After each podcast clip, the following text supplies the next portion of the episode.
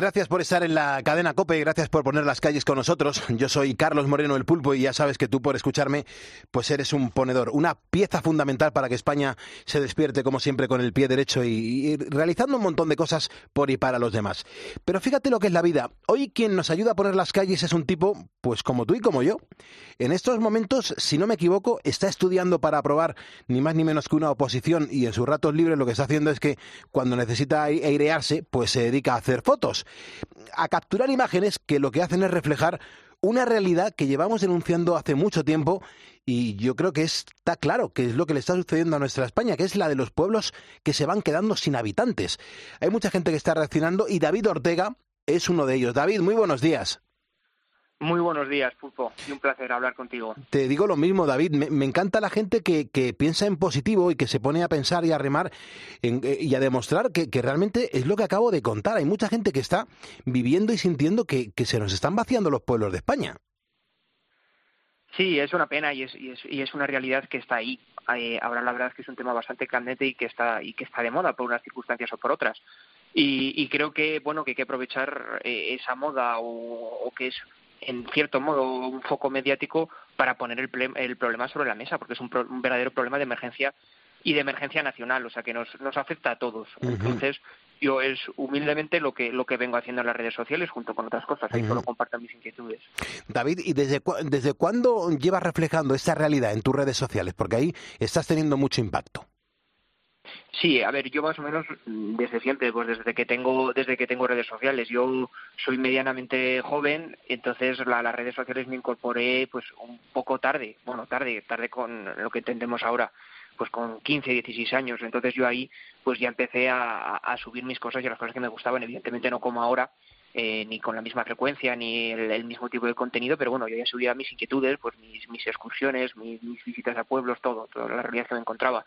Pero ya más seriamente, pues seguramente pues cuando tuve el carnet de conducir, a partir de los 18 años, y, y, yo creo que cuando más despegaron las redes y la gente me empezó a seguir más y, y he tenido pues un poco más de repercusión, ha sido justo después de la pandemia. No sé si fue circunstancialmente que con la pandemia pues miramos eh, más a las redes o que necesitábamos igual tener esa ventana o el resto de la gente que no podía salir tener esa ventana pues yo yo creo que fue cuando más cuando más creció. Pero bueno mucho tiempo. David y, los eh, los destinos eh, o sea cómo afinas el tiro de tengo que ir a ese sitio y tengo que demostrar y, tengo que exponer lo que realmente le está sucediendo cómo eliges el lugar el que vas en el que vas a visitar a ver, yo además esto lo, suelo defender bastante en, en, las redes sociales, que de hecho recientemente estoy escribiendo en, el norte de Castilla, también escribo, y, y, lo que hago es una crónica del viajar cercano. Quiero decirte que mi, mi, cuenta, sobre todo lo que comparto, es de la provincia de Soria, que es la que mejor conozco, y las limítrofes, porque de parte de padre yo también soy de un pueblo de Burgos. Eh, entonces, el, el conocer lo cercano y el conocerme más o menos bien mi provincia, los pueblos y el organizarme es lo que te permite viajar. Entonces yo generalmente ya me la conozco la provincia, pero muchas veces cojo el coche y digo, ¿por dónde me voy? ¿Hacia dónde me voy? ¿Hacia el norte? ¿Hacia Tierras Altas? ¿Hacia Pinares? ¿Hacia el campo de Gómara? Y, y, como ya tengo un bagaje cultural y, una esperanza, pues, pues, muchas veces eh, me sorprendo de, de, conocer y de lo que me encuentro. O sea, no siempre están planeadas las rutas. Mm. Y eso yo creo que es lo que hace eh, tan grande el proyecto y sobre todo en lo que está liado, ¿no? Porque mm, eso es un proyecto personal, que lo, que lo sepa toda la comunidad de ponedores, porque lo que yo no sé si tienes algún propósito, ¿no? si lo que quieres más es denunciar, si lo que quieres más es dar a conocer, si lo que quieres es abrir los ojos al resto de personas para que realmente nos demos cuenta que, que oye, que, que esto está pasando en los pueblos de España. Sí, seguramente sea un, pues un conjunto de fines. En primer lugar, es una cuenta personal, yo siempre lo digo, con nombre y apellidos, y yo vierto ahí mis inquietudes. Eh, eh, al principio sin ningún tipo de fin, o sea, sin, no, no, tampoco tenía eh, vocación de trascendencia. Lo que pasa es que una vez que, pues, que lo adquieres, sí, evidentemente, muchos propósitos. Primero, que la gente conozca lo que es la realidad de una pequeña provincia como Soria, pues porque no todos tienen la suerte de, de, convivir con la realidad rural, con el campo, con la naturaleza, con la realidad de los pueblos, inventariar eh, pues muchas cosas y muchos elementos de la historia, de la cultura, de las tradiciones, del patrimonio, que por desgracia está en peligro, es otra de las consecuencias de la despoblación, que todo eso también, eh, también desaparece, y, y luego que eso llegue a la gente y poner un problema encima de la mesa. está claro que es un conjunto de, de, fines o de, de, causas lo que me mueve. Claro, eh, y durante todo ese tiempo, David, ¿con, qué moraleja te quedas? Te lo digo porque has tenido que aprender un montón de cosas.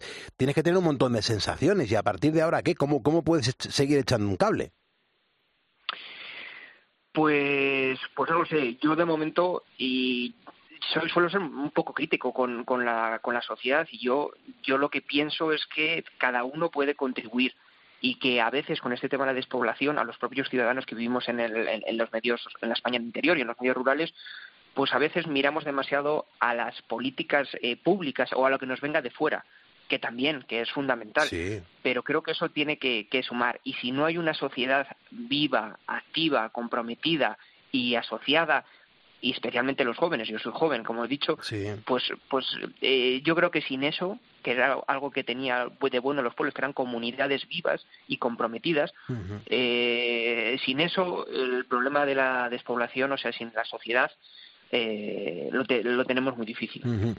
David, durante todo este tiempo mm, yo me he dado cuenta que estás demostrando que, es como si estuviésemos dejando morir pues un estilo de vida, ¿no? Eh, eh, el estilo más rural, el estilo de nuestros pueblos de España, de nuestra gente que realmente pues, joder, hizo el país, ¿no? Hizo nuestra península ibérica, nuestras islas, construyó nuestra España y esto es lo que se está desmoronando, se está acabando pues porque la gente está huyendo de los pueblos. Sin embargo, tú estás ahí demostrando que eso está pasando y lo que queremos es que mm, cambien las cosas.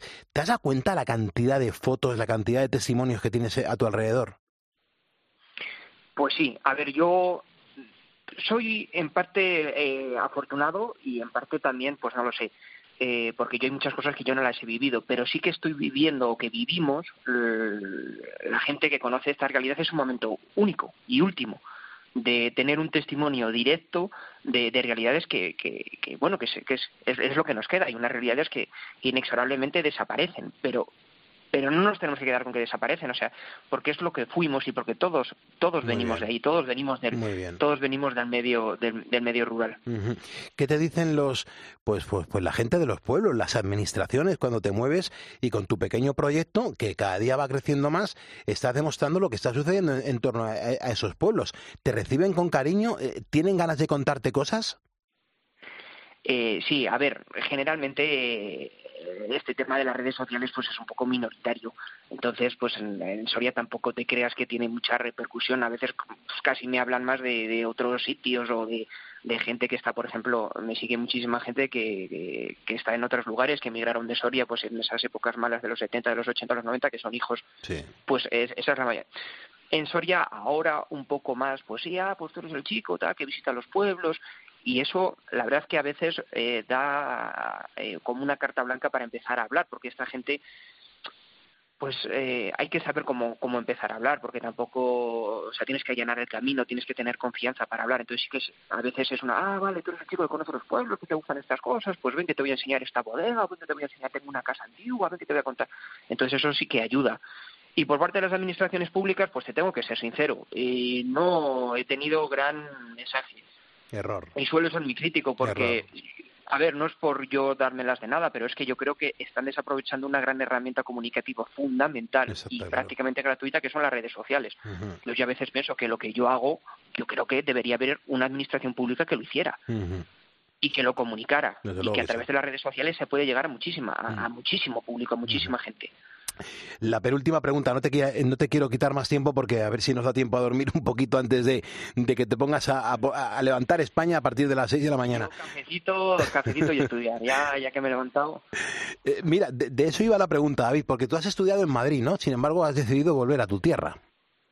Sí, yo, yo estudié, vamos, yo he nacido y he crecido y he vivido en Soria, pero con 18 años me fui a, a Madrid a estudiar, estudié el doble grado de Derecho y ADE, y prácticamente cuando terminé de cuando terminé de, estudiar yo tenía claro que, que, bueno que mi periodo de mi época universitaria había sido muy buena y muy a mí yo encantado de estudiar en Madrid pero bueno que la vida eh, madura y de, trabajo la quería me encantaría desempeñarla en otra en otra ciudad en otra ciudad más pequeña y especialmente en, mi provincia en Soria.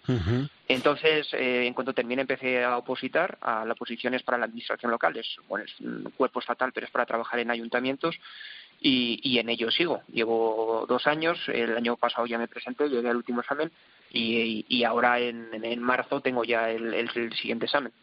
qué bueno. y respecto a lo que me decías, eh, porque yo creo que es bueno, o sea, y todos somos libres y tenemos que tener la oportunidad de ir y de salir y de conocer y de formarnos. Pero el éxito no está solo ahí, no está en irnos. Para mí, y yo siempre lo he pensado, el, éxito está en saber volver y, en hacer crecer pues una provincia como en mi caso, como Soria, que, nos necesita a todos. Sigue el, restaurante este que está a pie de la carretera de, a la pie de la carretera de Burgos, que se llama Casanico, eh, eh, que tiene una rotonda y una gasolinera Repsol. ¿Sabes si sigue eh, abierto?